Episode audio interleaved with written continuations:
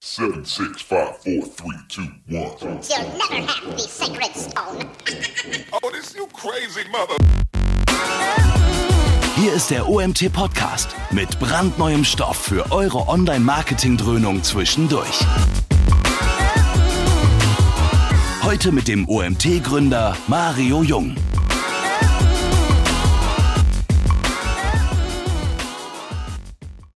Ja, hallo zusammen. Ich begrüße euch zu unserem nächsten Webinar. Nachdem das letzte Jahr leider aus Krankheitsgründen abgesagt werden musste, kommt ja nicht so häufig vor, haben wir heute ein richtig cooles Thema. Ein Thema, ja, äh, Daniel, das kann ich so sagen, wo ich sehr bestürzt war, dass es nicht reingewählt wurde beim OMT, weil ich mich sehr darauf gefreut habe. Da ging es dann um eine Stimme oder so. Und äh, war ich auch ein bisschen verblüfft. Und wenn ich heute sehe, wie viele Leute sich angemeldet haben, was schon deutlich mehr sind wie sonst, dann ähm, wundert es mich umso mehr. Schön, dass du dich bereit erklärt hast, es trotzdem noch bei uns als Webinar zu halten. Danke erstmal. Ja, gerne. Und ja, und dann stelle ich euch auch den Daniel direkt vor. Daniel, Daniel arbeitet in der Produktentwicklung von Keyword Hero und äh, von Haus aus SEO beschäftigt sich in seiner Freizeit auch viel mit SEO. Da war ich ein bisschen, als ich das gelesen habe, okay, sagt er das jetzt nur, weil er gut dastehen will, aber im Vorgespräch habe ich festgestellt, ja, das ist SEO durch und durch und der tickt da so ein bisschen wie ich. Wenn wir am Wochenende Zeit haben, dann beschäftigen wir uns halt lieber mit der Arbeit oder mit dem Hobby als mit irgendwas im Fernsehen gucken und äh, macht, macht, macht dich für mich zumindest umso sympathischer. Und ähm, ja, du hast dich dann irgendwann ein bisschen der Webanalyse verschrie verschrieben, der Marketingautomation hast du mir erzählt. Und ähm, da haben wir dann auch heute angesetzt mit dem Thema mit Google Analytics in die Zukunft blicken. Dieser Titel verspricht ein bisschen was. Ich bin sehr gespannt, was da kommt. Ähm, für diejenigen, die das erste Mal dabei sind, wir haben sehr viele dieses Mal dabei, die das erste Mal dabei sind. Deswegen sage ich es nochmal ganz betont. Ihr könnt Fragen stellen über den Chat. Wir werden am Ende, werde ich mit Daniel eine Q&A-Session machen. Stellt die Fragen zwischendrin, dann, wenn sie passen. Und ich werde am Ende äh, mit Daniel versuchen, so viele Fragen wie möglich, wenn es geht, auch alle noch zu bearbeiten. Ich bin raus, Daniel, die Fläche gehört dir erstmal und ich melde mich am Ende wieder. Viel Dankeschön. Danke, Mario. Ja, hallo auch von meiner Seite. Äh, schön, dass es geklappt hat, äh, jetzt noch in dem Webinar äh, das Thema vorstellen zu dürfen äh, soll ein bisschen heute darum gehen, äh, wie kann man Predictive Analytics Modelle auf Google Analytics Daten bauen oder auch auf ein bisschen anderen äh, Webdaten, die eigentlich man als SEO oder Online-Marketer immer zur Hand hat. Das Ganze ist ein bisschen dreigeteilt, äh, kann ich schon mal sagen. Ich habe drei verschiedene Modelle mitgebracht und drei verschiedene Anwendungsfelder. Äh, das erste ein bisschen so, wie können wir predikten, was der User macht auf der Seite, wie können wir predikten, wann der User was kauft. Das zweite geht eher so Richtung Trends und Forecasting, also wie entwickelt sich mein Geschäft, wie entwickelt sich meine Seite. Und das dritte ist dann ein bisschen verrückter, äh, soll ein bisschen zeigen, was ist alles möglich mit Predictive Modeling, wie kann ich Modelle aufbrechen. Da geht es dann darum, schaffen wir es, äh, das Scrollverhalten von einem Googlebot im Prinzip nach, nachzubauen oder eben zu gucken, was sind die Einflussfaktoren darauf, indem wir ein Modell darauf entwerfen. Äh, das Ganze soll sehr hands-on sein. Also ihr werdet sehen, es gibt kleinere Codeschnipsel, weil Excel reicht meistens da nicht mehr aus. Aber es ist wirklich alles sehr reduziert und auch wenn ihr Code seht, es soll alles wirklich so sein, dass man es äh, zu Hause sozusagen äh, jederzeit nachbauen kann auf den eigenen Daten und direkt äh, da was rausziehen kann. Ähm, steigen wir direkt ein. Ähm, warum sollten wir uns eigentlich überhaupt mit der Thematik beschäftigen? Also was unser Webtracking uns eben zeigt, ist eigentlich die Vergangenheit nur. Und das ist auch super. Äh, wir können da tolle Graphen darstellen, wie hat sich irgendwie die Sessions oder die Useranzahl auf meiner Seite entwickelt über irgendwie ein paar Jahre, je nachdem eben, wie lang mein äh, Google Analytics schon eingerichtet ist. Aber was uns doch wirklich interessiert ist, was passiert jetzt in Zukunft? Also nicht, wie hat sich der Traffic in der Vergangenheit entwickelt, sondern wie verhält sich der Traffic in den nächsten Monaten, wie viele User kommen, welche Seiten werden wahrscheinlich aufgerufen, welche Produkte kann ich verkaufen, wie viele Produkte kann ich verkaufen? Oder so Geschichten wie muss ich Server dazu kaufen, weil der Black Friday plötzlich vor der Tür steht? Und äh, ich weiß nicht, habe ich überhaupt genug, genug Kapazitäten, um die ganzen User abzufangen? Oder brauche ich mehr Support-Mitarbeiter? Eben genau diese Geschichten, worauf uns die Vergangenheit, also über die Vergangenheit haben wir da ein tolles Trainingsmodell. Und jetzt geht es eben darum, wie können wir jetzt eben in diese Zukunft mit diesen Daten blicken und da noch ein bisschen mehr eben für uns rausholen. Und das Zauberwort für das Ganze heißt im Prinzip Predictive Analytics, also Predictive Modeling. Wie schaffen wir es jetzt wirklich hier in die Zukunft zu blicken? Ist nicht so viel Magic, wie es äh, auf dem Meme da abgebildet ist, werdet ihr sehen. Das ist wirklich mit super einfachen Methoden zu schaffen, wirklich mindblowing Ergebnisse da ganz schnell zu erzielen und äh, wirklich tolle Insights zu generieren, die einen vielleicht auch von der Konkurrenz einfach abheben können. Bisschen, wie ist das Ganze aufgebaut? Also auf was greifen wir zu? Im Prinzip äh, Google Analytics zeigt uns im Prinzip die Vergangenheit, das Jetzt, wie viele User sind jetzt auf meiner Seite, wie viele User hatte ich äh, letzten Monat. Und das, was wir jetzt eben machen wollen, ist, wir wollen bestimmte Predictive Modeling Techniken anwenden, um eben zu sehen, wie viele User haben wir wahrscheinlich in Zukunft. Wir wollen Pattern verstehen, irgendwelche Zusammenhänge.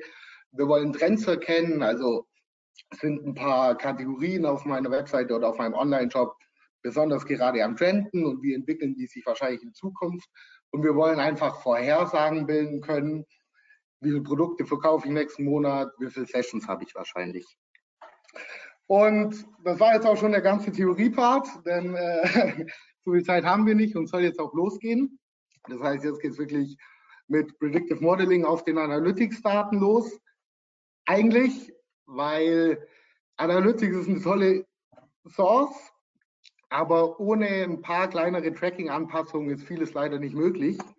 Und zwar sind es genau zwei Dinge, die uns Google Analytics ein bisschen vorenthält. Ähm, in der Standardintegration, äh, die sich aber mit wirklich zwei mini kleinen äh, JavaScript-Änderungen im Tag Manager äh, einbauen lassen. Und zwar einmal handelt es sich um diese Google Analytics CID also wirklich eine unique Cookie-ID, äh, die Analytics dem User zuordnet, der auf meiner Seite ist. Und einmal so eine, eine sogenannte Google Analytics Hit-ID. Das sind zwei Sachen, die hat Google Analytics eigentlich, lässt sie uns aber nicht exportieren. Und damit wir die jetzt exportieren kriegen, äh, müssen wir die im Prinzip in unser Standard-Tracking noch einbauen. Ich zeige mal, wie das funktioniert oder was die Client-ID ist. Ähm, Im Prinzip, wenn ihr auf eine Seite kommt, auf der Google Analytics installiert ist, setzt euch Analytics ein Cookie und der hat eine bestimmte ID und das ist eben diese kleine ID oder die sogenannte CID.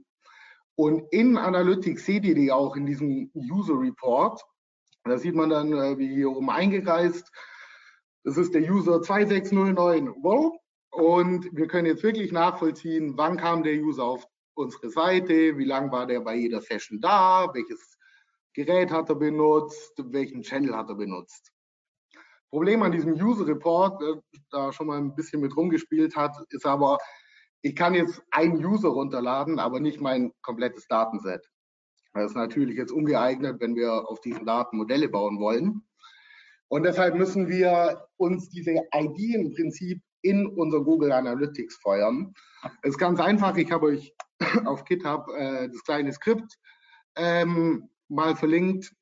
Sieht im Prinzip so aus, das ist eine kleine Funktion, die eben diese, diese Cookie-ID ähm, aus, aus, der, aus dem String, den Analytics hochfeuert, rauszieht. Und den können wir jetzt in eine Custom Dimension sozusagen feuern. Das heißt, wir erzeugen eine neue Custom Dimension in Google Analytics, wo eben jetzt diese CID noch drin weggespeichert wird.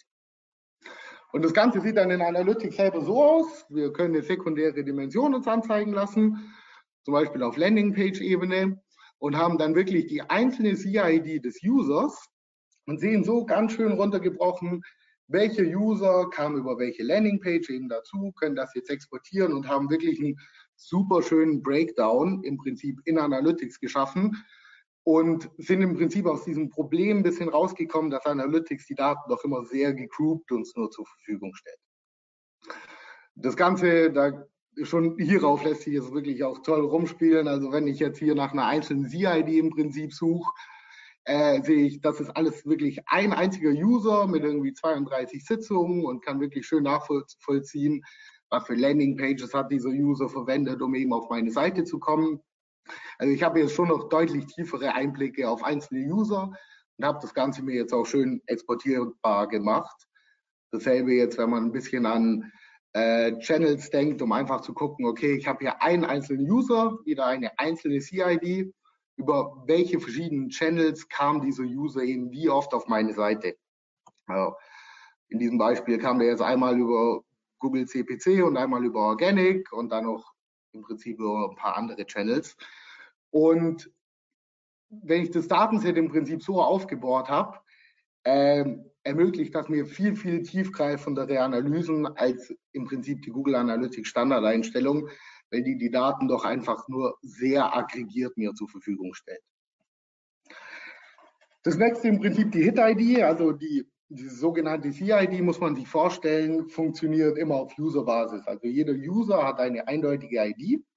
Und das Zweite, was ich jetzt eben noch erreichen möchte, ist, dass wirklich jeder einzelne Page-View eine einzelne ID bekommt. Weil gerade habe ich eben in Analytics das Problem, ich habe meine Seite A und dann sehe ich, okay, die hatte 25 Page-Views. Aber ich will wirklich sehr genau aufgedröselt bekommen, wann sind diese Page-Views eben passiert, vor allem wenn ich die Daten jetzt exportiere und damit arbeiten will. Ähm, das lässt sich im Prinzip ganz einfach erstellen. Ähm, wieder ein Mini-JavaScript-Schnipselchen, was wir in Tech Manager einbauen können. Ähm, wir erzeugen das einfach, indem wir ein Date uns aus JavaScript erzeugen lassen und das Ganze noch mit einem sehr genauen Timestamp verknüpfen. Und schon habe ich im Prinzip meine Hit-ID in Google Analytics und habe jetzt zu jeder einzelnen, ähm, zu jedem einzelnen Pageview einen einzelnen Hit, wo ich ganz, ganz genau nachvollziehen kann. So ist im Prinzip ein User durch meine Seite gewandert. Und das hat mir jetzt im Prinzip zwei Vorteile gebracht. Erstmal, ich sehe wirklich, kann jeden einzelnen User sehen. Und das zweite ist, ich habe wirklich sehr, sehr schöne Clickstream-Daten, wie eben User durch meine Seite geklickt haben und sehe das Ganze nicht, wie Analytics eben standardmäßig eingerichtet ist, als ein großes Paket. Und das war eigentlich auch schon die Vorbereitung. Wenn ich jetzt diese CID und diese sogenannte Hit-ID meinem Google Analytics noch hinzugefügt habe, kann es eigentlich auch schon losgehen. Ähm, weil jetzt haben wir die Daten im Prinzip so modelliert, dass wir wirklich schön darauf unsere Modelle trainieren können oder eben noch ganz andere Analysen fahren ähm, und sind eben nicht mehr jetzt von, von Analytics so ein bisschen eingeschränkt. Ist auch äh, GDPR absolut äh, legal, das einzufügen. Äh, ist ganz schön, auch wenn ihr mal auf groß, größeren Seiten, die sehr professionell eingerichtet sind, unterwegs seid, äh, CID-Tracking ist eigentlich ein ziemlicher Standard bei den meisten geworden. Hit-ID-Tracking eigentlich auch immer mehr. Ähm, weil die doch auch diese Probleme haben, dass ihnen die gegroupten Analytics-Daten hier und da nicht ausreichend sind. Und wenn ich die deshalb so aufbreche, habe ich doch deutlich tiefere Einblicke in das Verhalten meines Users. Wenn ihr andere Systeme nutzt, wie ein Webtracker oder ein Adobe, ist das eigentlich meistens standardmäßig drin oder wenn ihr irgendwas Richtung Snowblow oder solche Geschichten habt, äh, habt ihr sowas eigentlich immer standardmäßig schon eingerichtet. So, genug jetzt aber zur Einrichtung, ähm, weil jetzt wollen wir auch mit den Daten ein bisschen arbeiten. Ähm, und zwar so die erste Fragestellung, die, die eigentlich äh, oft im E-Com oder auf, auf ziemlich vielen Webgeschäftsmodellen aufkommt, ist, ähm, ich habe einen User, er kommt über Google Organic und schaut sich mein tollen, in diesem Fall Schuh-Sneaker an. Und dann verschwindet er wieder, ohne zu kaufen und kommt nochmal über LED, weil er vielleicht da nochmal was gelesen hat und schaut sich eben nochmal dieses Produkt an. Ähm, und jetzt interessiert mich, wie wahrscheinlich ist es eigentlich, dass dieser User dieses Produkt, was er sich schon zweimal angeschaut hat, kauft? Und über welchen Channel kann ich ihn jetzt eigentlich einkaufen? Und kommt der überhaupt wieder? Oder ist das im Prinzip nur ein Schaufensterkunde eben auf seinem historischen Klickverhalten, was ich hier sehe? Und da kann uns eine Person helfen, Markov, äh, leider schon verstorbener Mathematiker, der eigentlich vor allem für seine Markov-Chain bekannt ist. Und diese Markov-Chain soll uns jetzt wirklich dabei helfen zu verstehen, wie User zu, zu einem Produktkauf kommen. Also wie oft sie meine Seite besuchen, über welche Channels sie meine Seite besuchen, um dann zum Schluss wirklich abzuschließen. Ähm, und das wollen wir uns jetzt mal ein bisschen herleiten. Ähm, Im Prinzip, was wir hier oben sehen, ist eine Google Analytics API-Abfrage. Ihr könnt auch direkt aus Google Analytics äh, das Ganze als CSV exportieren. Ähm, Im Prinzip ist das den Datensatz, den wir brauchen. Wir haben Date Hour als Timestamp. Wir haben unsere CID, die wir uns vorher eingerichtet haben. Es ist Dimension 2 bei mir und eben über welchen Channel der User immer wieder kam und eben wie viele Sessions hat er ausgelöst und zum Schluss hat er dann wirklich auch zum Schluss gekauft. Also hat er, hat er mein, mein Goal auf der Seite ausgelöst. Und damit wollen wir das Ganze jetzt im Prinzip einmal hochrechnen. Ähm, und das ist wirklich super einfach. Äh, die ganzen Modelle oder viele der Modelle gibt es schon absolut vorgefertigt. Das heißt, das Einzige, was ihr dazu braucht, ist wirklich dieses kleine Schnipselchen R-Code. Ich habe mich jetzt in der Präsentation für R entschieden, weil doch jetzt auch äh, mit ein paar Artikeln und so das immer wieder in der Szene rumgeht. Ich persönlich auch ein riesen R-Fan bin. Ähm, und es ist auch einfach ein Open Source Tool. Ihr könnt es euch kostenlos runterladen. Äh, es ist von der Syntax einfach zu verstehen. Ähm, Entwickler, die vielleicht auch aus einem anderen Bereich kommen, äh, können euch einfach helfen, irgendwas aufzusetzen. Und das Einzige, was ihr jetzt wirklich braucht, um eben so eine Markov-Chain zu berechnen, ist ähm, dieser kleine Schnipsel hier. Im Prinzip hier oben ist noch eine Funktion, Ihr bekommt den Code auch nach dem Webinar. Ich habe das alles auf GitHub veröffentlicht, ähm, um die Analytics-Daten so anzupassen, damit ihr damit arbeiten könnt. Und was wir jetzt im Prinzip hier machen, ist unser Markov-Model drüber laufen zu lassen. Und unser schlussendlicher Output in dem Fall sehen wir dann hier drüben. Und zwar ein recht äh, lustig aussehendes Schaubild. Äh, ich habe es mal um ein paar Dimensionen äh, reduziert. Wenn man da mit allen seinen Referrers und Channels arbeitet, kann das schon ein bisschen unübersichtlich werden. Aber was mir dieses Schaubild hier jetzt im Prinzip sagt, ist, wie wandert so ein User über meine Seite, bis er schlussendlich ein Produkt gekauft hat. Und zwar geht irgendwie hier beim Start los und jetzt habe ich wirklich die einzelnen Übergangswahrscheinlichkeiten, wie der User einsteigt wie viele steigen über Organic ein, wie viele steigen über CPC ein und was macht er danach? Also kommt er erst über eine CPC-Anzeige von mir, kommt dann über Organic wieder, um dann zu kaufen oder steigt er über Organic ein, kommt dann direkt wieder, um dann zu kaufen. Und das alles zeigt mir das Schaubild und eben diese Nummern, diese Übergangswahrscheinlichkeiten, die ich jetzt hier rausbekomme. Also ich habe im Prinzip den ganzen User Flow von meiner kompletten Webseite jetzt in diesem einen Schaubild schön kondensiert, wie der User im Prinzip zu zum Produktkauf bei mir kommt. Und das Ganze können wir uns jetzt auch noch mal tabellarisch äh, darstellen lassen, um es vielleicht ein bisschen besser zu sehen. Wir können jetzt wirklich genau analysieren, welcher Channel hat der User als erstes benutzt und wie wahrscheinlich ist es, dass er entweder direkt konvertiert hat oder dass er eben noch einen zweiten Channel gebraucht hat, um zu seiner Endconversion zu kommen.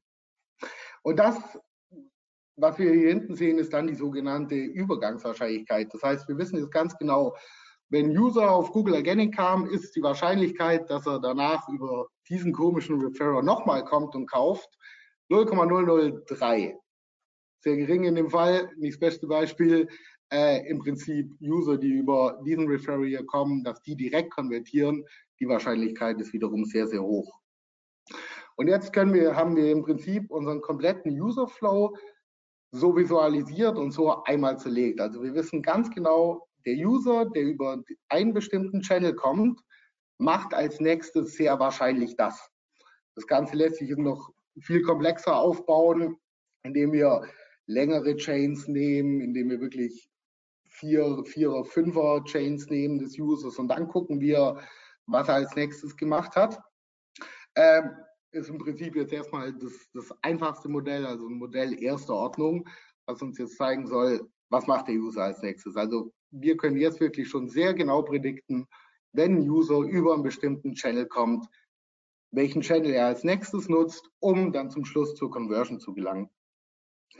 Äh, das Ganze hier nochmal ein bisschen vielleicht schöner visualisiert. Ähm, gerade aus dem Datensatz, den wir vorher gesehen haben, mal nur eine Chain rausgebrochen. Wir haben hier einen User, der kam über Facebook, also einen Facebook Social Link, ähm, und ist danach mit einer 0,08 Wahrscheinlichkeit zu Google Organic gewandert und danach mit einer 0,23 Wahrscheinlichkeit kann ich den jetzt wieder über Facebook CPC einkaufen. Also ich weiß ganz genau, was muss ich im Prinzip jetzt tun, auf welche Channels kann ich jetzt setzen, um den User wieder einzukaufen. Und das alles wirklich mit vier bis fünf Zeilen Code, wie ihr vorher gesehen habt. Also ähm, wirklich einem sehr, sehr einfachen Skript kann ich im Prinzip solche Insights bereits generieren. Ähm, das Ganze lässt sich natürlich jetzt noch viel, viel komplexer ausbauen. Ich kann demografische Werte dazufügen, die mir Analytics gibt. Ich kann das Ganze noch nach Region ein bisschen anpassen. Welche Landingpage hat er verwendet? Welches Device hat der User verwendet? Also das lässt im ganzen Sinn im Prinzip keine Grenzen gesetzt. Ähm, man kann sich da wirklich austoben. Ich habe mich mal nur auf die Channels fokussiert, um im Prinzip da mal einen ersten einfachen, einfachen Start äh, aufzuzeigen, wie das Ganze äh, funktionieren kann. Jetzt haben wir diese Daten. Jetzt natürlich die Frage, was machen wir damit? Also das Erzeugen ist im Prinzip nicht so schwer. Es gibt da diese vorgefertigten Modelle, diese vorgefertigten Skripte. Und schon wisst ihr im Prinzip, wenn der User eben diesen Channel verwendet hat, können wir recht genau predikten, was er eben als nächstes macht. Doch was machen wir jetzt damit? Ähm, Im Prinzip zwei Sachen, die vielleicht als allererstes einfallen. Klar, ich kann natürlich jetzt meine Remarketing-Kampagnen darauf ausrichten oder eben Gebotsanpassungen in AdWords darauf vornehmen. Wie kann das Ganze aussehen? Einmal ein sehr einfaches Modell, was ich eigentlich ganz gerne nutze, weil es schnell aufgesetzt ist und eigentlich direkt Erfolge zeigen kann, ist so eine regelbasierte Anpassung. Im Prinzip, was wir durch unsere Berechnung vorher wissen, ist, User kam gerade durch Kampagne A auf unsere Seite und hat noch nicht gekauft. Und jetzt zeigt mir das Modell von vorher an, ah, okay, äh, über dass der User jetzt über ein Keyword aus Kampagne B wiederkommt und dann kauft, die Wahrscheinlichkeit liegt bei 0,43. Das Ganze kann ich jetzt ganz einfach direkt in äh, Google Ads einstellen oder ich mache es eben über ein Segment in Google Analytics und exportiere es mir in Google AdWords und kann jetzt auf diese Zielgruppe perfekt Geburtsanpassungen vornehmen. Also ich kann sagen, der war schon bei mir. Ich weiß, es ist sehr wahrscheinlich, dass wenn er jetzt dieses Keyword sucht, direkt kauft, da biete ich natürlich jetzt 100, 150 Prozent mehr drauf. Ähm, wem das Ganze dann äh, zu einfach ist oder wer, wer da dann tiefer einsteigen will, der kann das Ganze auch recht automatisch machen. Ähm, Im Prinzip kann ich dann automatisiert die Daten aus Analytics runterladen, kann die jetzt durch mein Modell jagen, äh, was ich vorher gezeigt habe. Und dann weiß ich wirklich auf dieser CID-Basis genau, okay, was macht der User? Was macht wirklich diese einzelne CID, die ich gerade sehe als nächstes? Diese CID kann ich jetzt auch wieder in einem Segment oder ich baue dann mir im Prinzip größere Segmente aus vielen CIDs, die ich habe. Und die kann ich jetzt an, an Google Ads exportieren. Ist immer noch GDPR-konform, weil wir haben keinen, keinen, keinen genauen Identifier vom User. Wir müssen eine bestimmt große Gruppe erstellen, damit das auch bei Google Ads funktioniert. Aber ich kann wirklich sehr genau eine Gruppe an Menschen hier zusammenfassen und darauf eben jetzt Geburtsanpassungen vornehmen, denen nochmal andere Ads von mir zeigen, wenn ich doch recht genau weiß, was machen die als nächstes und wie wahrscheinlich ist es, dass die dann überhaupt bei mir kaufen. Das Ganze funktioniert auch noch ein bisschen anders. Jetzt haben wir uns das mal bei Channels angeschaut, wie es da funktioniert. Ist die nächste Idee, ähm, den User noch ein bisschen kleinteiliger zu verstehen, also nicht über welchen Channel kommt er auf meine Seite und über welchen Channel kann ich ihn wieder einkaufen, sondern was macht denn der User auf meiner Webseite? Und da brauchen wir jetzt noch unsere Hit-ID, also im Prinzip, wir haben hier PagePath aus Google Analytics exportiert, wir haben unsere CID exportiert. Und hier im nächsten Schritt unsere sogenannte Hit-ID, damit wir genau sehen, welche Schritte geht der User durch ein bisschen verschaubildlich auf der rechten Seite. Wir gucken uns diesen User mit der 10104 an und können wirklich ganz genau nachvollziehen in Excel oder eben in unserem exportierten äh, Datensatz, welche Schritte der User auf meiner Website durchgegangen ist. Und jetzt will ich, oh, jetzt will ich natürlich äh, wissen, was macht der User, der einen bestimmten Weg zurückgelegt hat als nächstes. Also vorher, wir nehmen im Prinzip das, was wir vorher mit den Channels gemacht haben, als wir berechnet haben, oh, der User kam über diesen Channel auf meine Seite, den kaufe ich über den Channel wieder ein, damit er bei mir konvertiert. Dasselbe kann ich jetzt auf meiner Webseite wirklich auf Website-Ebene machen und recht genau vorhersagen, der User kam auf meine Landingpage, hat danach auf meine Dashboard-Seite geklickt. Welche Seite wird er jetzt wohl als nächstes aufrufen? Und ähm, das gibt mir einfach ein ganz, ganz tolles Verständnis davon, was macht der User äh, und vielleicht auch, wie kann ich jetzt den User deutlich besser auf meiner Seite abholen.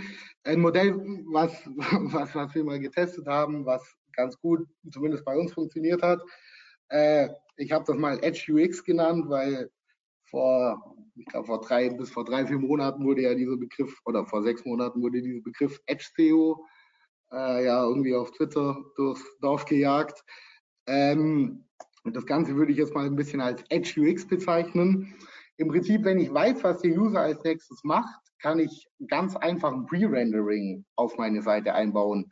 Das heißt, äh, der User ist auf meiner Blogseite und ich weiß sehr genau, dass er als nächstes meine Home besucht.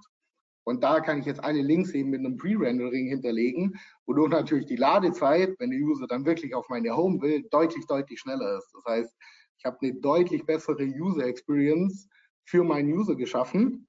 Ähm, gibt da einfache Modelle, äh, funktioniert sogar mit dem Google Tag Manager. Es gibt eine Vorstellung, ich glaube, von äh, Cool King, äh, der was ähnliches äh, mal gemacht hat über Cloudflare, wo es auch eben darum ging, in Echtzeit eine Anpassung der Seite vorzunehmen.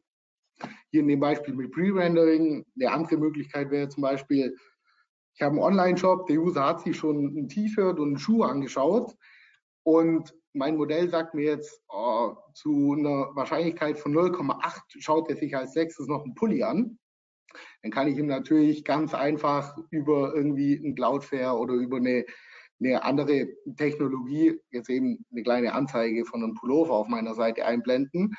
Äh, und da kommt man schon ganz recht nah ran an das, was, was auch ein Amazon kann, weil die Modelle sind nicht viel anders als das, was man im Prinzip auch Open Source herbekommen kann. Klar, die haben viel, viel mehr Daten, um das Ganze zu trainieren.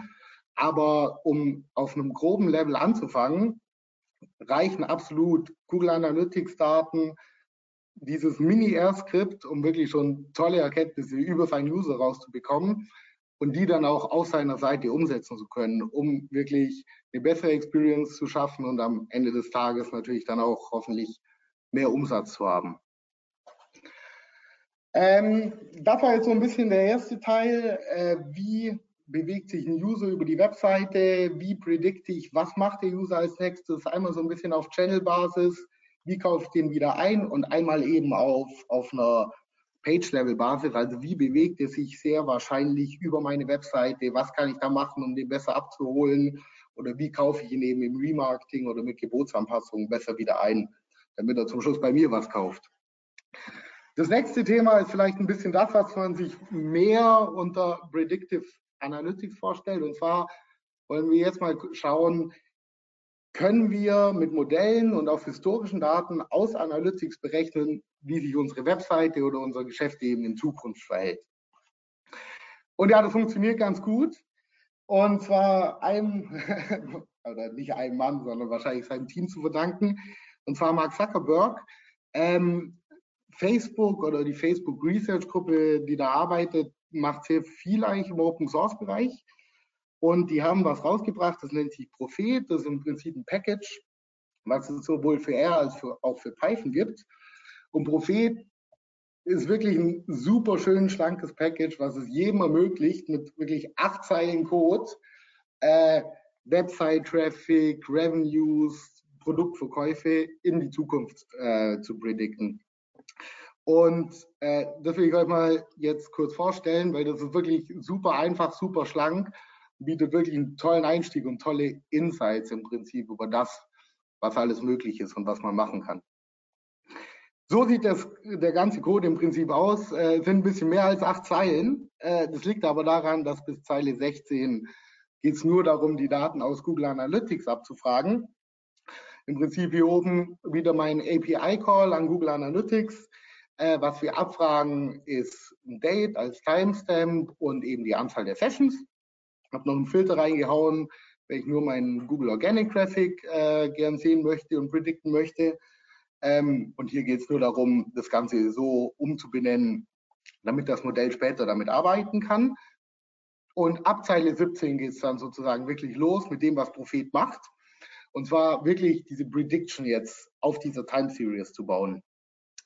Äh, und wirklich super schlank, super einfach. Ich sage ihm im Prinzip, hey, mein GA-Datensatz, den ich hier oben habe, den hätte ich gern predicted und zwar auf täglicher Basis. Und da, hier gehe ich ihm im Prinzip noch mit, wie lange im Voraus hätte ich den gern predicted. Also wir haben jetzt hier eingestellt, wir wollen die nächsten 30 Tage sehen, wie sich unsere organischen Sessions entwickeln. Ich kann auch sagen, gib mir die nächsten 365 Tage. Klar, umso weiter ich in die Zukunft gehe, umso schlechter werden wahrscheinlich die Vorhersagen. Heißt, so 30 Tage mal als erster Start fand ich hier ganz gut. Ähm, da in Line 22, upsala, in Zeile 22 wird dann wirklich die Prediction geformt. Wir sagen, okay, nimm mein Modell, was ich, wir hier vorher in dem Call erzeugt haben, und im Prinzip mein Zukunftsdatenset. Und zum Schluss wollen wir das Ganze noch visualisieren. Den Code findet ihr auch äh, genauso äh, auf GitHub. Könnt den eigentlich auch direkt verwenden. Ihr müsst eben nur eure äh, Google Analytics Daten dazufügen, könnt ihr exportieren oder eben ganz einfach über diesen API Call euch runterziehen. Und so sieht das Ganze dann aus. Äh, hier noch ein bisschen unspektakulär. Wir haben jetzt die letzten sechs Monate mal als Trainingsphase genommen und ab der roten Linie ist es jetzt wirklich meine Prediction. Und was mich jetzt hier interessiert hat, ist, wie viele Sessions habe ich wahrscheinlich in den nächsten 30 Tagen? Und das Modell konnte mir sagen, okay, in den nächsten 30 Tagen wirst du wahrscheinlich 51.000 organische Sessions von Google bekommen. Und das gibt mir jetzt natürlich ein bisschen Planungssicherheit, auch äh, je nachdem, äh, an wen man reporten muss. Da kommen ja manchmal etwas komische Fragen, mit wie viel Traffic können wir im nächsten Monat rechnen. Dieses Modell spuckt mir das im Prinzip recht genau und recht wissenschaftlich fundiert einfach aus. Äh, und ich weiß jetzt, okay, um die 51.000 Sessions, damit kann ich im Prinzip nächsten Monat rechnen.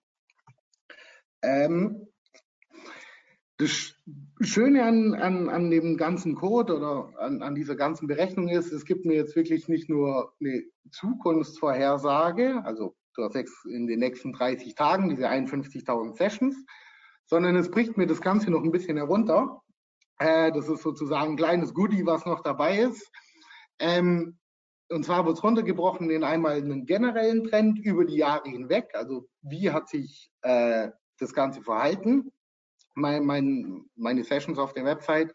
Ich bekomme einen wöchentlichen Trend, äh, kann dann einfach nochmal sehen, wann sind denn meine starken Tage, also Sonntag und Montag in diesem Fall. Ich bekomme noch einen jahresgenauen Trend. Äh, ich glaube, bei der Website handelt es sich um, um so eine Ungezieferseite, so eine kleine SEO-Seite von mir, die ich äh, hier mal reingeschmissen habe. Äh, da sind die Top-Monate natürlich irgendwann im Sommer. Und ich bekomme sogar noch einen Intraday-Trend, um zu sagen, okay, zu welchen Uhrzeiten äh, bekomme ich denn die meisten organischen Besucher. Also kann das Ganze jetzt nochmal auf einem tieferen Level ein bisschen analysieren, kriegt da wirklich einen schönen historischen Breakdown nochmal runtergebrochen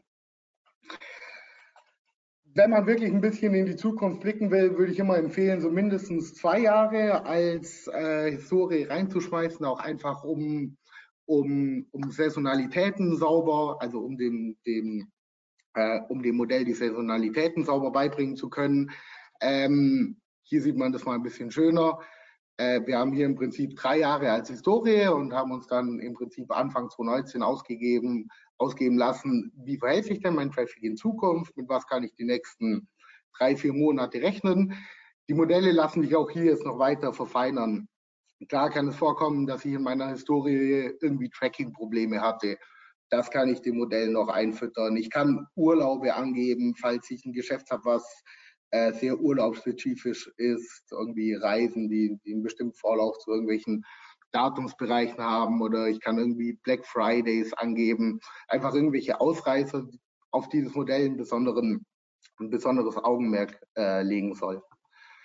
Ähm, und so habe ich dann im Prinzip mit acht Zeilen Code, eine recht einfache Prediction darüber, wie entwickelt sich jetzt in unserem Use Case mein organischer Traffic über eine bestimmte Zeit.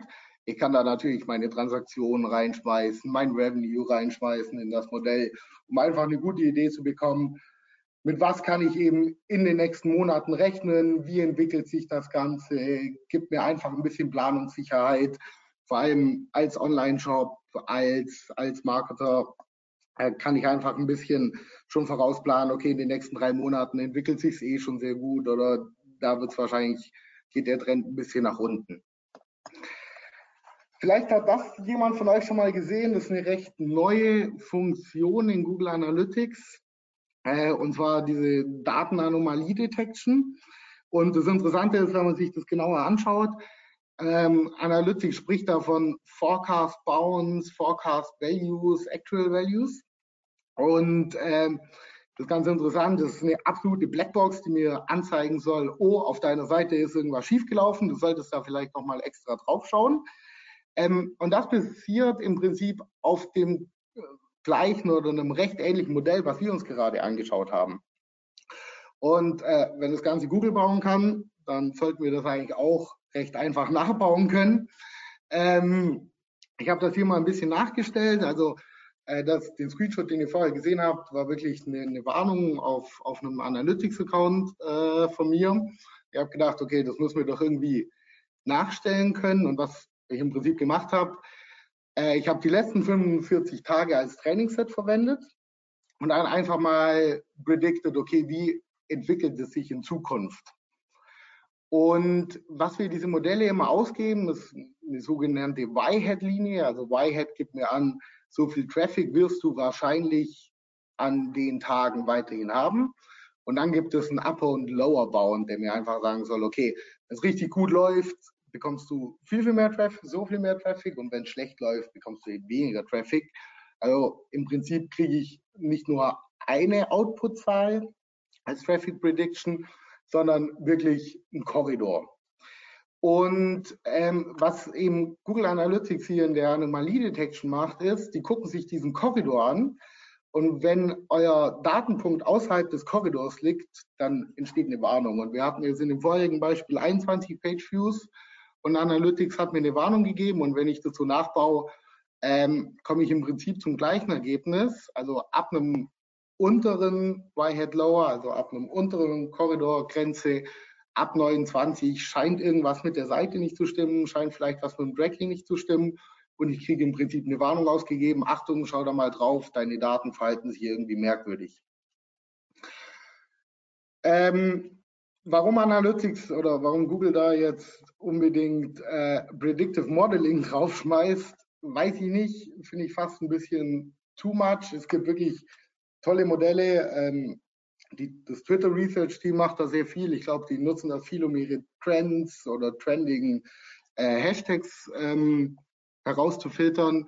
Gibt es wirklich tolle Anomalie-Detections, wo man äh, einfach im Prinzip Anomalien in seinen Datensätzen erkennen kann, um einfach zu sehen, okay, gestern scheint was schiefgelaufen zu sein.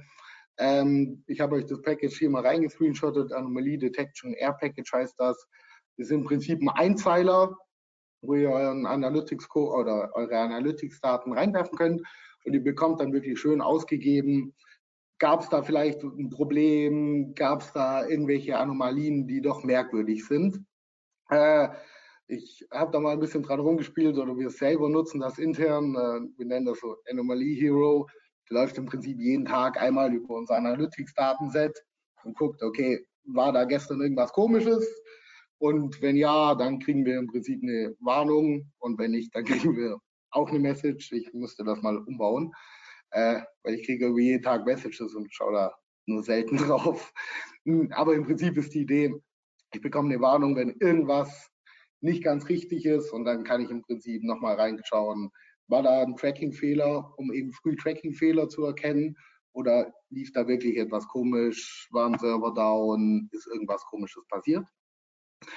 Ähm, wo es wirklich Sinn macht, so ein Predictive Modeling zu verwenden, äh, um, um Anomalien zu messen, ist, wenn es um längere äh, Zeiträume geht. Äh, also ich habe das Problem zumindest öfters, wenn wir äh, einen Datensatz anschauen, der eben wächst oder, oder negatives Wachstum hat, wie jetzt der Fall, und ich ganz genau weiß, äh, liegt es jetzt ein bisschen an der Saison, sollte das normal sein, ähm, ist da irgendwas vorgefallen? Und da kann mir jetzt wirklich so, so ein Predictive Modeling helfen, weil was wir hier jetzt in dem Beispiel gemacht haben, wir haben bis etwa hier, also bis zum, zum 1. Juni 2018, ähm, das Ganze als Training-Set genommen und eben unsere Time Series darauf trainiert und uns dann einfach mal ausgeben lassen, okay, wie sollte sich das Ganze in Zukunft entwickeln? Und dagegen, das ist jetzt die blaue Linie, also die orangene Linie ist im Prinzip unser Prediction Modeling. Und in der blauen Linie schauen wir uns jetzt die wirklich gemessenen Werte an. Also wie hat sich jetzt mein, meine Sessions auf meiner Seite wirklich entwickelt? Und was wir da jetzt schön, schön sehen, ist, wir haben doch ein ziemlich großes Delta. Ähm, und das hilft mir jetzt sehr genau zu sagen, okay, das, was ich gemacht habe, hat entweder was gebracht oder jetzt eben wie in dem Fall, oh, wir scheinen hier ein Problem zu haben. Normalerweise sollten wir bei um die 1000 Sessions liegen, liegen aber gerade nur bei etwa 400. Und so kann ich eben sehen, was waren meine Gewinne oder was waren meine, meine Gesamtverluste äh, in einem bestimmten Zeitraum. Gibt da andere Modelle, die das auch können, die das vielleicht ein bisschen besser können. Google hat da eins, äh, wen es interessiert. Ähm, ich kann den Link da nachreichen. Ähm, was im Prinzip was ähnliches oder sozusagen dasselbe macht. Und äh, weil, weil Mario und die OMT eigentlich immer recht SEO-lastig ist, ähm, habe ich mal ein bisschen mit Keyword-Recherche rumgespielt, äh, was da im Prinzip im Predictive Modeling ähm, alles so funktionieren kann, weil was macht man im Prinzip, wenn man eine Keyword-Recherche derzeit macht? Im Prinzip schaut man sich das historische Suchvolumina auf der an. Also ich habe jetzt das mal für Badehosen rausgesucht und wir kriegen im Prinzip von, von Google AdWords, das für den Keyword Planner, wer den nutzt, kriege ich jetzt für die letzten zwölf Monate das durchschnittliche monatliche Suchvolumen. Doch will ich im Prinzip wissen, wie das Suchvolumen in den letzten zwölf Monaten war oder interessiert mich eigentlich, wie wird das Suchvolumen in den nächsten zwölf Monaten oder noch viel, viel weiter. Und das funktioniert ganz gut, weil Google AdWords mir glücklicherweise wirklich eine sehr, sehr coole, lange Historie an Daten liefert. Also wir kriegen ja für wirklich jedes Keyword, was ich da in AdWords reinhämmer, vier Jahre an schöner monatlicher Suchvolumenhistorie. Und da finde ich das Exportier sogar wirklich auf Keyword-Ebene sozusagen raus.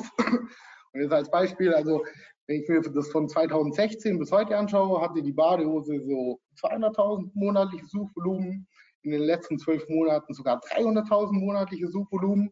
Jetzt interessiert mich natürlich, wie viel Suchvolumen hat die Badehose 2020?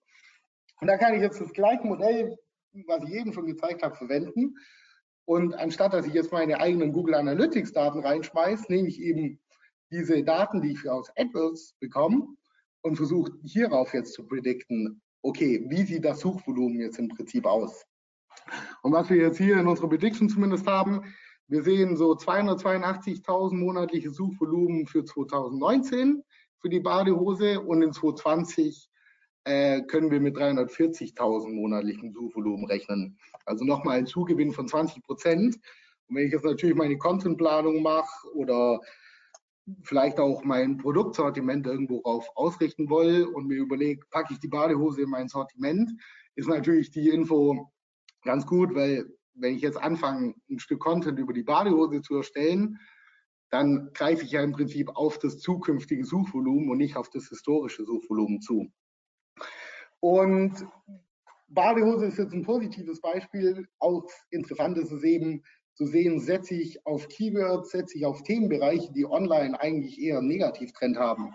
Wir sehen jetzt hier das Thema Badehose hat einen doch recht starken Positivtrend, ähm, wohingegen andere Themen vielleicht eher, eher Negativtrend haben. Und dann ist eben die Frage, okay, lohnt es sich, das Thema zu besetzen, wenn ich da jetzt in einem halben Jahr anfange, mein Content zu publishen und vielleicht im Jahr später erst äh, den ganzen Content bewerben kann, wie viel Suchvolumen bleibt überhaupt da noch übrig?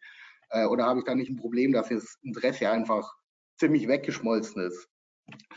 Genau das Gleiche hier sehe ich nochmal ganz schön, okay, wie sind denn jährliche Saisonalitäten? Gibt mir ein bisschen Planungssicherheit, ähm, wenn es jetzt darum geht, mein Content eben in dem Bereich zu erstellen. Und jetzt gucke ich gerade auf die Uhr und ich sehe, wir haben recht spät. Ähm, deshalb muss ich leider das letzte Thema ein bisschen überspringen, aber äh, ich glaube, ihr könnt es sonst in der Präsentation nochmal sehen. Ähm, Im Prinzip, was, was wir versucht haben, wir haben gesehen, okay, Predictive Modeling funktioniert im Prinzip für Userverhalten sehr gut. Da muss es im Prinzip auch sehr gut funktionieren, Bots oder eben den Google-Bot selber zu predikten. Und ähm, haben im Prinzip uns angeschaut, schaffen wir es herauszufinden, wie oft der Google-Bot wann kommt, können wir das monitoren. Und wenn man da noch ein bisschen tiefer einsteigt in das ganze Thema, äh, liest, liest euch gern äh, nochmal durch. Predictive Modeling Modelle sind so ausgelegt, dass sie aufgebrochen werden können teilweise. Das heißt, ich sehe Beta-Faktoren. Und das Interessante ist, es schaffe, eine Prediction zu bauen, um den Google-Bot im Prinzip sauber predikten zu können, und ich schaue mir an, was sind die Einflussfaktoren, In-Links, Out-Links, Server Response Times, alles Mögliche, dann kann ich für meine Seite oder im Prinzip für einzelne Themengebiete äh, ganz schön diese Beta-Values feststellen und dann sagen, okay, für den Googlebot scheinen die Inlinks so und so relevant zu sein, die Seitenladezeit so und so relevant zu sein. Und ähm, unser Modell ist da noch nicht fertig. Wir experimentieren seit einem Dreivierteljahr ein bisschen damit, haben ein bisschen Probleme, dass wir wenig Logdaten bekommen. Also wenn jemand ein paar Google Bot Logs übrig hat, äh, die mit uns scheren will, gern her damit. Ähm, und die Idee ist im Prinzip, ein Modell zu bauen, was den Google, äh, den Google Bot predikten kann, um dann diese Beta-Values erkennen zu können. Genau, kurz noch als kleiner Wrap-up. Hab keine Angst vor Predictive Modeling. Es ist eigentlich einfach. Also wir, kein Code, den ich jetzt gerade gezeigt habe, war länger als irgendwie 15 Zeilen. Man kann wirklich mit einfachen, fertigen Modellen Ergebnisse erzielen, indem man direkt sieht, wie verhalten sich User wahrscheinlich als nächstes oder wie verhält sich eine ganze Website als nächstes. Predictive Modeling gibt einfach eine schöne Planungssicherheit. Ich weiß, wie viel, wie viel ist mein Absatz wahrscheinlich. Ich kann das, ich kann gucken, wie entwickeln sich meine Sessions fürs nächste Jahr, welche ähm, muss ich, muss, wie viel muss ich noch sozusagen dem Trend beitragen, um meine Ziele zu erreichen vor allem auch so Richtung Reporting ganz spannend. Ihr könnt, wenn es dann ein bisschen komplexer werden soll, eure Predictive Modeling Systeme in Live-Systeme übertragen, also wirklich live im System mit den Daten arbeiten und, und einfach eure Website besser machen, euer Marketing besser aussteuern. Google Analytics bietet eine tolle Datengrundlage. Vielleicht ein, zwei Anpassungen mit dieser CID, mit diesem Hitstamp. Braucht ihr nicht für alle Modelle, aber ich finde generell äh, machen, machen die zwei Datenpunkte auch Sinn in Analytics, um einfach ein bisschen mehr analysieren zu können.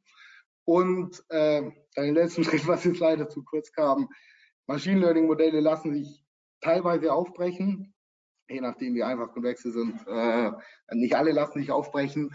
Und dann lassen sich wirklich diese Einflussfaktoren untersuchen, einmal um eben zu gucken, was was beeinflusst denn wirklich die Entscheidung meines Modells oder auch, okay, macht es überhaupt Sinn, dass das Modell im Prinzip diesen Value äh, nimmt oder sollte ich den vielleicht lieber extrahieren?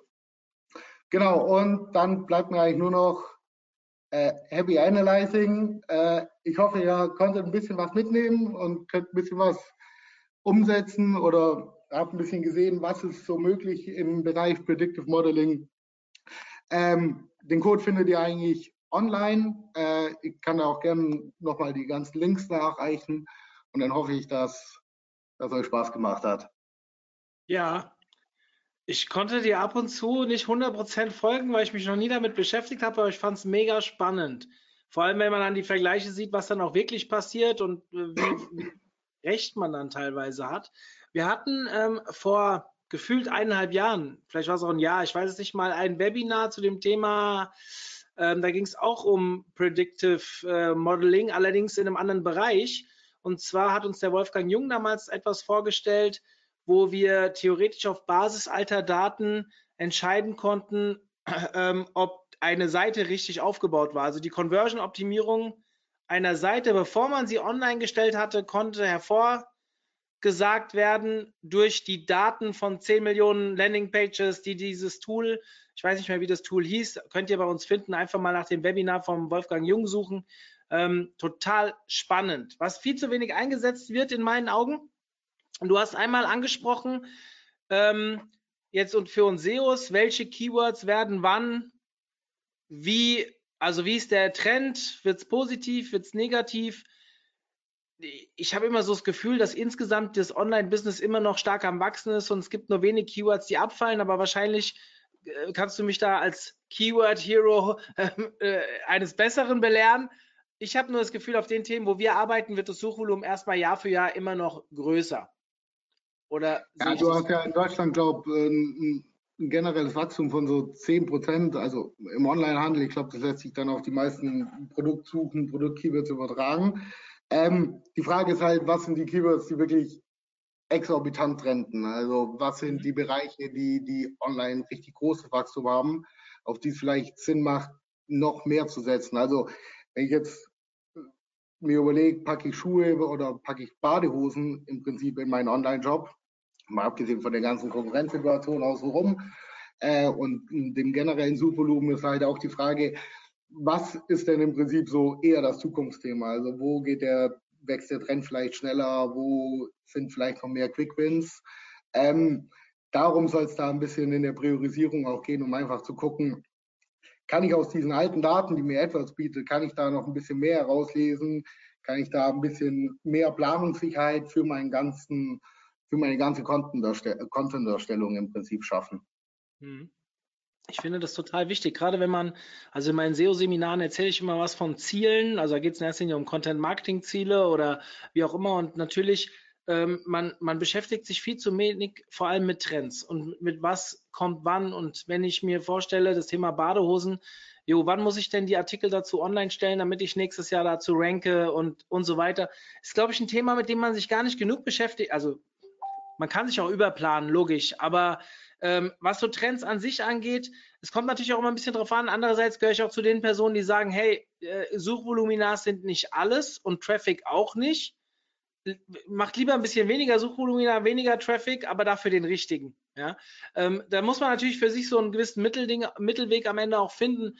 Trotzdem glaube ich, es macht einen nicht dümmer, das mal ausprobiert zu haben. Ich habe hier intern gerade schon mal zwei Tickets im System gestellt, dass wir uns damit eigentlich auch mal viel mehr beschäftigen müssten.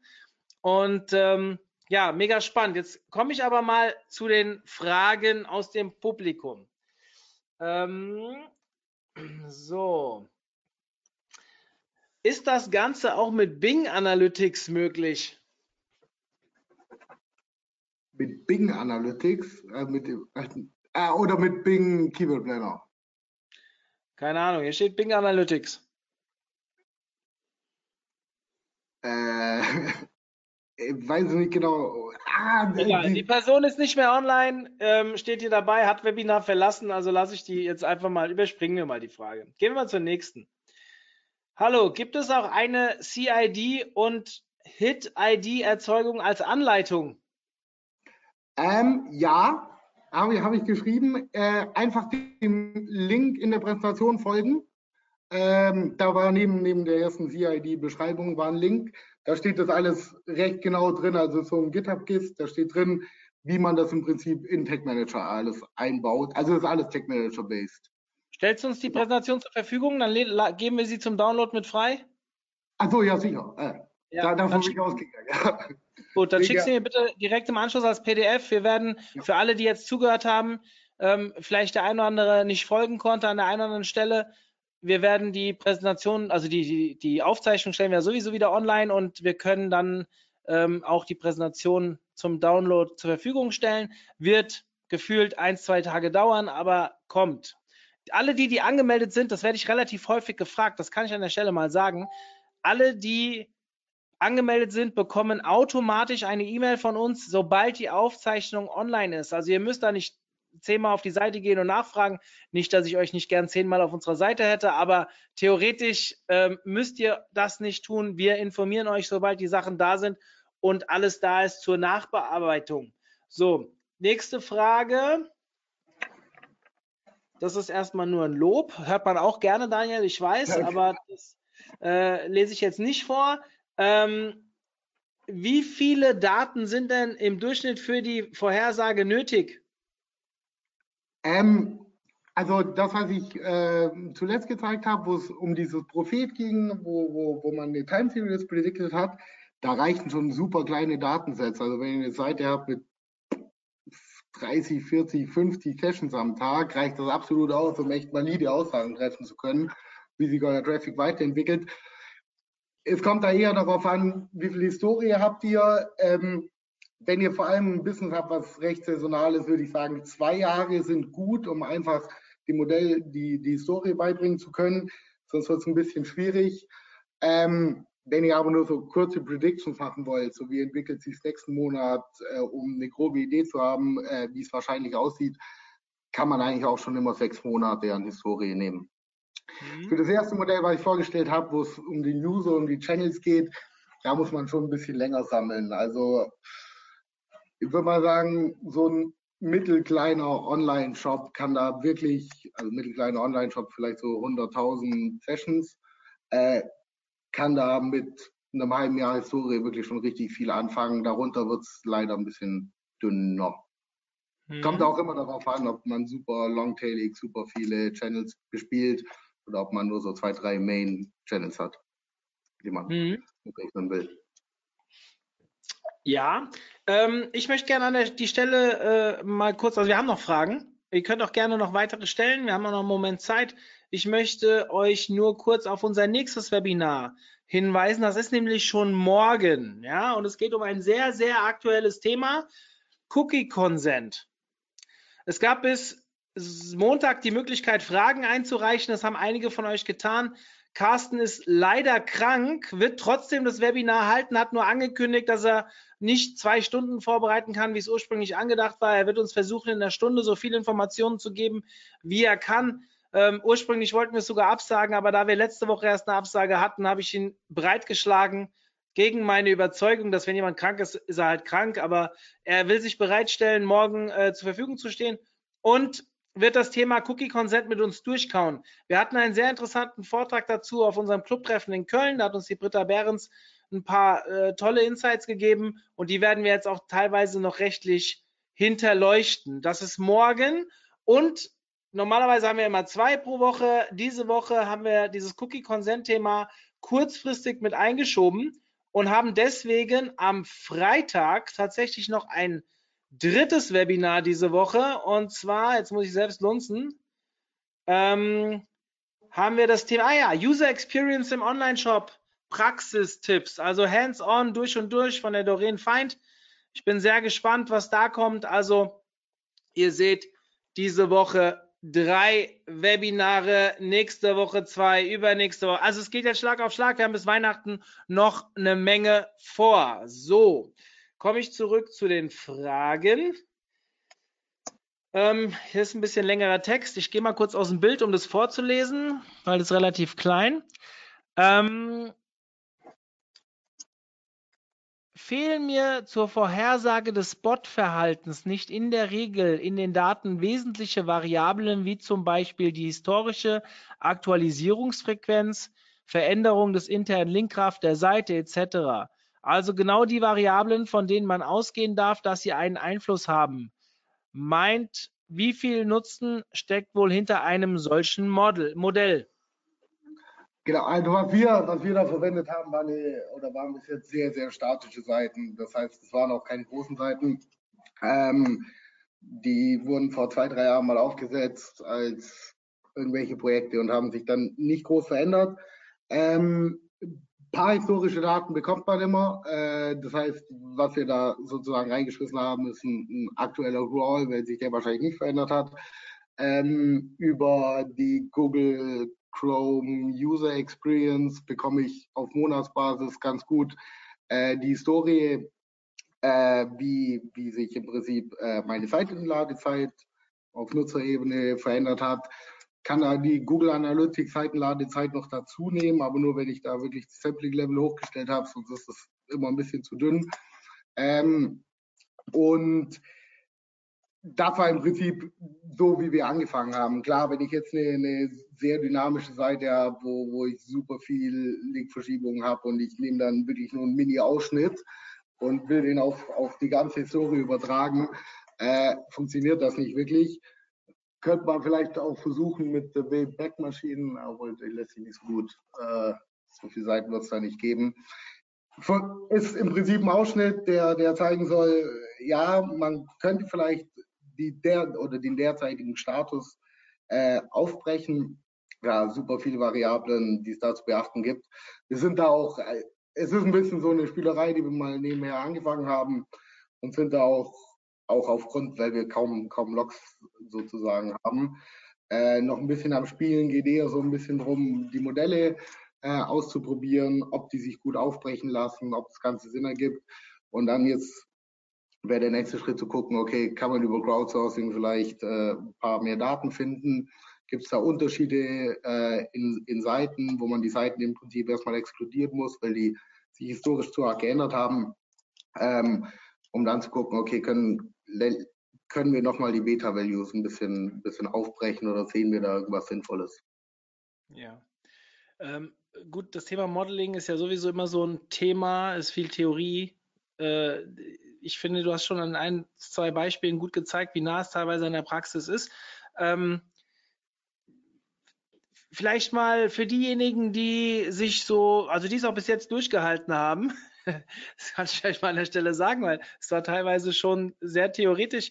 Ähm, das Thema Webanalyse ist ein Thema, dem ich sehr viel Wichtigkeit äh, bemesse, also wo ich wirklich sage, Leute, da müsst ihr euch viel mehr mit beschäftigen. Für diejenigen, die sagen, hey, das war jetzt vielleicht ein bisschen viel, so Predictive-Geschichten, lass mich mal ein bisschen kleiner anfangen. Ähm, wir haben eine Themenwelt zum Thema Webanalyse bei uns auf der Seite, findet ihr im Footer unter Webanalyse. Und wir haben auch diese Woche Montag einen Podcast zu dem Thema gehabt mit dem Christian Ebernickel und hatten auch schon einen mit dem Markus Bersch vor ein paar Wochen, der auch zuhört, wie ich äh, ähm, gesehen habe.